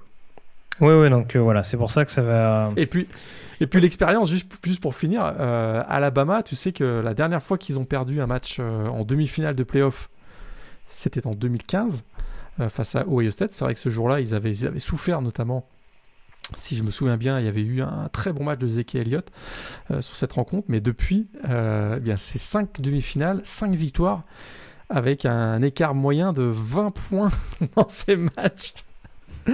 dans ces matchs, et notamment, ils ont fait, euh, ils, ont, ils ont gagné les matchs en première mi-temps hein, contre Michigan State, Washington, Clemson, Oklahoma et Notre-Dame, puisque en score combiné, c'est 89 à 27 à la mi-temps. Après, après, après, après, on dira que la dernière fois qu'ils ont perdu en demi-finale, c'est contre une équipe de l'Ohio. Ah, c'est pas faux, c'est pas faux, effectivement. C'est pas faux, euh, effectivement. Mais oui, non, non, et puis, et puis si, si, on parle du coaching staff, déjà ah, sans. Non, mais déjà, voilà, équipe coachée par Nick Saban, etc. Nick Saban l'avait dit en conférence de presse après Georgia, Alabama a été vexé d'être classé numéro 3 ah, contre Georgia je, je vois tellement pas Nick. Enfin, j'imagine le degré de motivation que doit instaurer Nick Saban dans le vestiaire en disant les gars, si vous perdez, vous allez passer pour les plus gros ploucs de l'histoire du college football à avoir été soi-disant sur le papier euh, au sein du meilleur programme euh, de la décennie, euh, que sais-je, enfin voilà, de l'ère moderne en tout cas, et d'avoir perdu contre Cincinnati. Vous allez faire l'affront de toutes les dernières équipes d'Alabama qui ont dominé le college football, etc et vous allez vous retrouver en première page, mais euh, dans, dans, le rôle du loser. Je n'ose même pas imaginer euh, le degré de motivation qu'il va instaurer, ne serait-ce que de, ne serait-ce que de par ce paramètre. Et je pense qu'avec toutes les bonnes intentions que va avoir Cincinnati, ça va cogner vraiment, vraiment dur. Ah, ça va cogner, et ça va cogner très tôt dans ce match, je pense. Alabama pour tous les deux? J'ai peur qu'à la fin du premier, euh, du premier carton, ce soit déjà terminé. je vais être très, je vais être très, ah, très honnête. C'est ceux qui ont vu euh, Dallas-Washington hier, ça peut finir comme ça. Ah bah, Bon, après, tu parles en connaissance de cause. Hein. Tu as vu quand même quelques Alabama Notre-Dame en demi-finale de playoff et tu as souvent vu que ça s'est terminé plutôt que prévu. sans aucun commentaire. Bon, on termine du coup avec l'autre demi-finale des playoffs. Dans la nuit du 31 décembre au 1er janvier, donc à 1h30 du matin, du côté du Hard Rock Stadium de Miami, ah, bah, l'Orange Bowl qui opposera le numéro 2 Michigan au numéro 3 Georgia. rencontre beaucoup plus équilibrée sur le papier entre deux équipes qui se ressemblent pas mal, mine de rien, si on regarde sur, sur pas mal d'aspects. Un match à regarder en noir et blanc, je pense. Parce que. Parce que. Là, je crois qu'on a un retour à un football qu'on avait presque oublié. Là, hein. on parce que là, on doit s'attendre à un duel au sol bataille des tranchées, contrôle du chronomètre. Euh... Ah, je pense que du, du, côté de Princeton, on aura la main sur le cœur pendant ce match. Ah ouais, je pense que là, je pense que là, on va voir, c'est du vrai smash mouth football, très clairement. Euh, et finalement, tout pourrait se jouer dans la bataille des turnovers. Je sais pas ce que t'en penses, on... mais ça risque d'être un élément très important de ce, de ce match parce qu'effectivement, on s'attend. Ces deux équipes qui sont euh, très similaires finalement dans leur, euh, dans leur approche du jeu. Euh, gros jeu au sol, grosse défense, on l'a dit. Et, écoute, euh, on a peut-être vu vaciller un petit peu la O-line de Georgia face, à, face à Alabama. Un peu. Hein. Et là, écoute, se présente une D-line de Michigan pas mal. Je sais pas ce que tu en penses, mais c'est vrai que la O-line des Bulldogs n'avait accordé que 8 sacs tout au long de la saison en 12 matchs. Ils en ont accordé 3 face à Alabama. Et le front fort des Wolverines s'est monté en puissance, euh, je trouve, tout au long de la, saison, jusqu'à un match quasi référence face à Ohio State. Euh, et ça s'est même poursuivi face à, face à Iowa. Écoute, le duel entre euh, Aidan Hutchinson, le defensive end de Michigan, et le left tackle de, de Georgia, Jamari Salier, va être épique à mon avis. Et ça risque d'être pas mal de l'autre côté également, entre David Ojabo et Warren McClendon. Ça va être une des clés du match. Parce que Stetson Bennett sous pression. On a vu ce que ça a donné face à Alabama. Alors, on en vient à un autre point, forcément, tu te doutes bien que je vais te poser la question. Euh, on avait évoqué le fait, en effet, que JT Daniels, à l'instar de... Euh, c'était... J'ai oublié son nom prénom, bien entendu, à Monsieur Pickens. Euh, ah, George, Pickens, George Pickens, pardon. oui. je vais y arriver. était à l'isolement également, hein, concerné par, par des cas Covid, en tout cas testé positif. Il n'est pas out pour le match, mais très Il n'est pas out pour le match. Alors, j'ai pas fait attention, euh, vous m'en excuserez, euh, sur la depth chart de Georgia. Euh, les deux sont listés en possibilité. Ouais, mais je pense que c'est assez souvent le cas. Ouais, on a du mal quand même à voir Kirby Smart donner les clés de l'attaque à un joueur qui n'a quasiment pas joué de la saison pour un match aussi important et à un joueur qui ne s'est quasiment pas entraîné de la semaine. J'ai du, mal à y croire. C'est intéressant que tu dises ça. Alors, moi, ma question est celle-là on a deux équipes qui se ressemblent beaucoup à quelques exceptions près. Est-ce qu'on pourrait, selon ton ressenti, bien entendu, cela ne sera que ton ressenti, est-ce que Georgia peut tenter une stratégie à la Michigan, c'est-à-dire incorporer un deuxième quarterback sur certaines séquences pour peut-être piéger la défense adverse? On n'a pas vu Kirby Smart être euh, être, aussi euh, être aussi audacieux. ouais, être aussi audacieux depuis le début de sa carrière comme head coach. Euh, sans, sans, sans, vouloir le caractériser de borné on a eu des matchs où on s'est dit mais tente quelque chose change quelque chose parce que tu vois bien que ça fonctionne pas. Il n'a jamais pris ces décisions là Écoute, ce serait, euh, ce serait un, ce serait une révolution. Imagine, il fait, il fait jouer Brock Le, freshman 5 étoiles euh, qui, euh, qui n'a quasiment pas, qui n'a pas joué cette saison. qu'il avait fait rentrer Justin Fields en, c'était quoi, c'était en, c'était en finale nationale contre ah, Oui, ça s'était bien passé. oui, c'est pour ça. Ouais. en fait, en fait, il est fantaisiste quand il peut pas le faire. Quand il faut pas le faire. Ah, je me dis peut-être qu'éventuellement ça peut se tenter, hein, mais euh, oui, je te rejoins. C'est vrai que c'est pas son... il n'est pas caractérisé pour ça. Ouais, j'ai du mal. À... Écoute, ce serait, ce serait une des grosses surprises de cette demi-finale si, si on avait euh, un joueur, un autre quarterback intégré en partie dans le, dans le, dans le système de jeu. Ce serait euh, vraiment une très grosse surprise. Écoute, euh, je, pense qu'on va jouer sur, sur les grosses forces. Il y en a quand même. C'est vrai que Georgia reste sur une mauvaise, euh, sur une, sur une mauvaise prestation face à Alabama. Euh, plusieurs questions d'ailleurs se sont posées tout au long de la saison en raison d'un calendrier qu'on avait jugé assez faible finalement dans la SEC Est. est-ce que cette équipe des Bulldogs sont si, est si dominante que ça finalement? Ou est-ce qu'ils ont surtout bénéficié d'un calendrier médiocre? C'est vrai que ça, la finale de SEC a exposé quelques carences, mais ça reste quand même une équipe extrêmement puissante. Peut-être une équipe que, avec la puissance. Michigan n'a jamais rencontré une équipe aussi puissante que ça cette, cette saison. Mm. Euh, dans le jeu au sol, qu'on a un petit, qu'on a un peu abandonné trop tôt, je trouve, face à, Alabama. je pense qu'on va revoir beaucoup plus Zamir White, James Cook, Kenny McIntosh, mm. très clairement. Euh, on voit que un joueur comme Brock Bowers dans le jeu aérien euh, sorti de son poste de Titan, ben, il a démontré de belles choses. Hein. Le freshman californien a été une, une des révélations de la saison. Ça, ça, va être un des match-ups intéressants, hein, parce qu'avec Dexton Hill et Brad Hawkins dans le secteur, ça peut être euh, très intéressant à voir. Exactement, ça, ça va être aussi un des, un des, un des match-ups intéressants. Je pense que dans le jeu aérien, ben, la présence de George Pickens, et encore il y a un point d'interrogation euh, à son sujet, mais il y a quand même d'autres joueurs qui sont capables de, de, produire. DJ Jarman Burton, Adonai Mitchell est présent, Lad McConkey qu'on a découvert aussi tout au long de la saison. Mais c'est la défense, quoi. C'est la troisième meilleure défense contre la course du pays, et on sait que euh, bah, Georgia qui défend bien. Si Georgia parvient à ralentir les deux, euh, les deux euh, flèches que sont Hassan Haskins et Blake Corum, donc les deux running backs de Michigan, Georgia va être en, en très très bonne position pour l'emporter. N'oubliez pas Donovan Edwards aussi. Hein. Et là, ça, ça, ça, ça, ça, va être mon joker. Je crois que Jim Harbaugh qui n'a pas fait preuve de beaucoup d'audace non plus dans sa carrière, peut-être que là, il peut faire sortir un Donovan Edwards dans un rôle plutôt de edgeback. On l'a vu euh, tenter quelques jeux un peu euh, osés ces dernières semaines. Ça peut être peut-être celui qui, euh, voilà, avec des screen pass, ce genre de choses, un Donovan Edwards qui a une capacité d'accélération phénoménale, hmm. ça peut peut-être jouer en, la faveur de Michigan. Mais encore une fois, alors le, but du jeu, c'est pas de devenir trop caricatural, mais et alors, je sais pas si c'était l'allusion que tu faisais tout à l'heure quand tu parlais d'autres matchs à dynamique. Là, c'est quand même un match très particulier parce que d'un côté, on a une équipe de Georgia qui a été dominatrice tout au long de la saison, numéro 1 quasiment depuis bah, le mois de septembre, en tout cas depuis la défaite de Bama du côté des AM, euh, et qui se prend la porte en pleine tronche au moment le plus crucial de la saison. Ouais. En face, on a une équipe de Michigan qui a eu souvent depuis l'arrivée de Jim Harbaugh cette étiquette de loser, même un peu avant hein, en l'occurrence, mais c'est vrai que l'arrivée, euh, toute l'effervescence autour de l'arrivée de Jim Harbaugh s'est rapidement retombée. Je ciblerais ça peut-être aux alentours de la défaite à domicile contre Michigan State avec le, fameux jeu what the fuck euh, sur Special Team à la dernière seconde.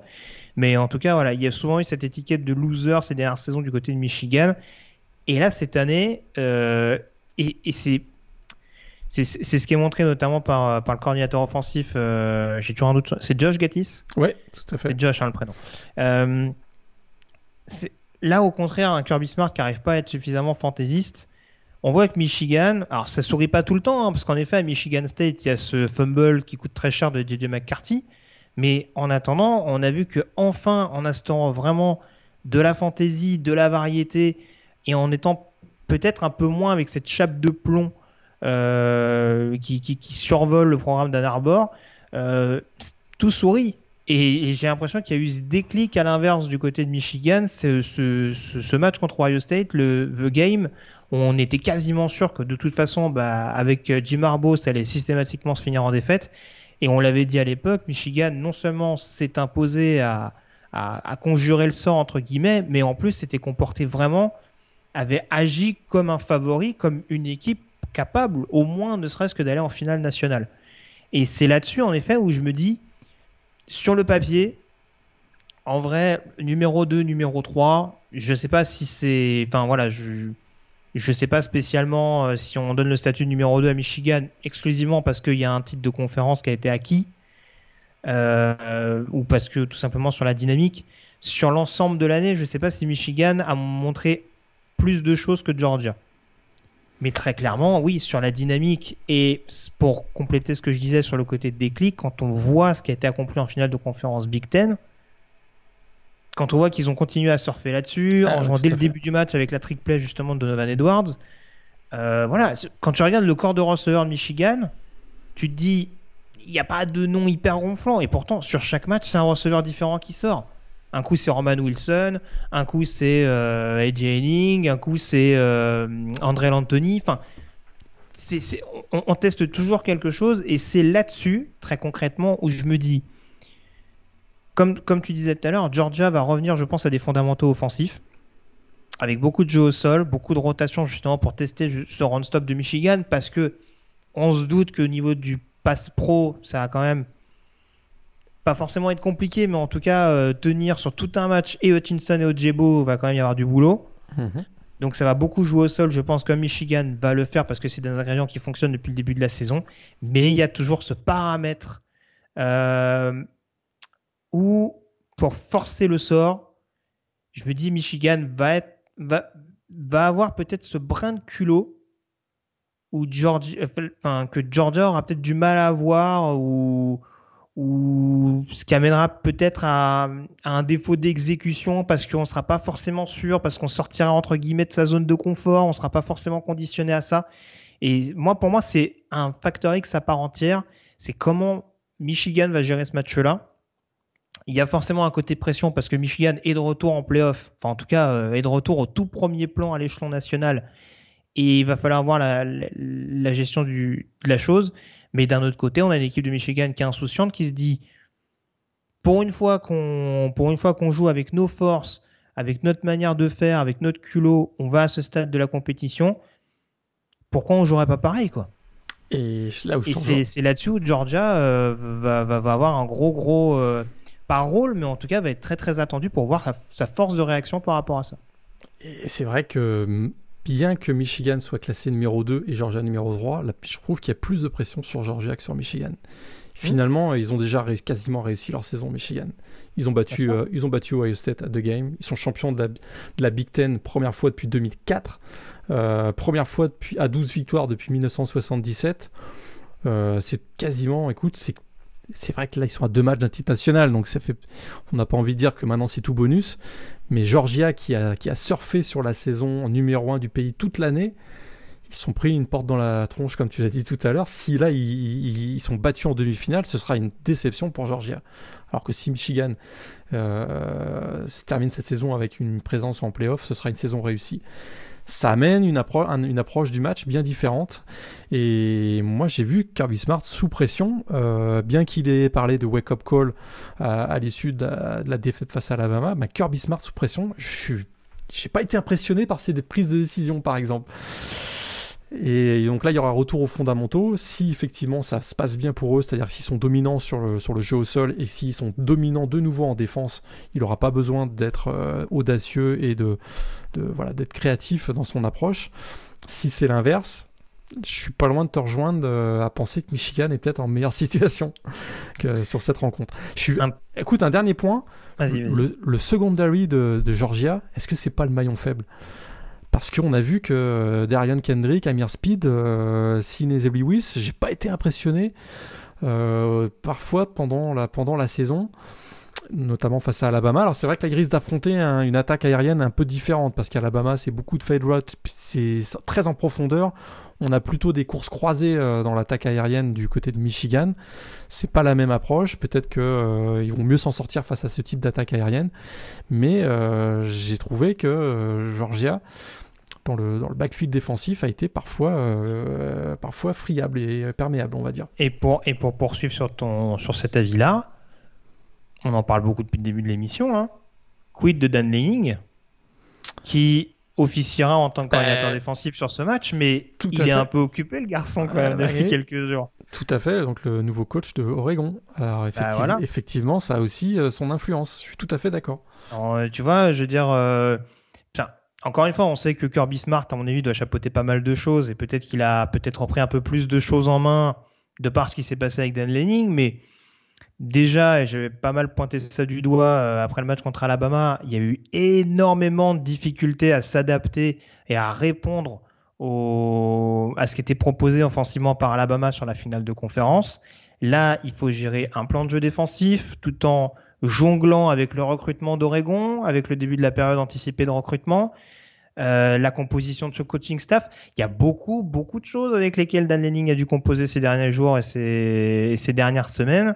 C'est peut-être pas le mieux quand tu t'apprêtes à affronter une équipe de Michigan qui, comme je le disais, peut jouer entre guillemets sans pression, ou en tout cas, comme tu l'expliquais tout à l'heure, avec le fait de se dire, bah, de toute façon, on a au moins atteint les demi-finales de playoff. De toute façon, si on tombe, ce sera contre une équipe de la meilleure conférence du pays. C'est un peu ce qui me fait peur avec Georgia. Mais de toute façon, moi, je vais le dire clairement, moi, pour moi, un des facteurs X, peut-être le principal facteur X, c'est la O-line de Michigan contre la D-line de Georgia. Le côté du ballon qui aura l'ascendant pour moi déterminera le résultat de ce match. On parle, on le rappelle, de la meilleure ligne offensive du pays, celle qui a reçu en tout cas cette distinction à l'issue de la saison, contre notamment le meilleur défenseur du pays. Alors ça a été extrêmement controversé, on le rappelle, mais celui qui a été considéré comme le meilleur défenseur du pays, en tout cas le meilleur lineman défensif du pays, à savoir Jordan Davis. Donc, tout à fait. C'est forcément un facteur X à prendre en compte.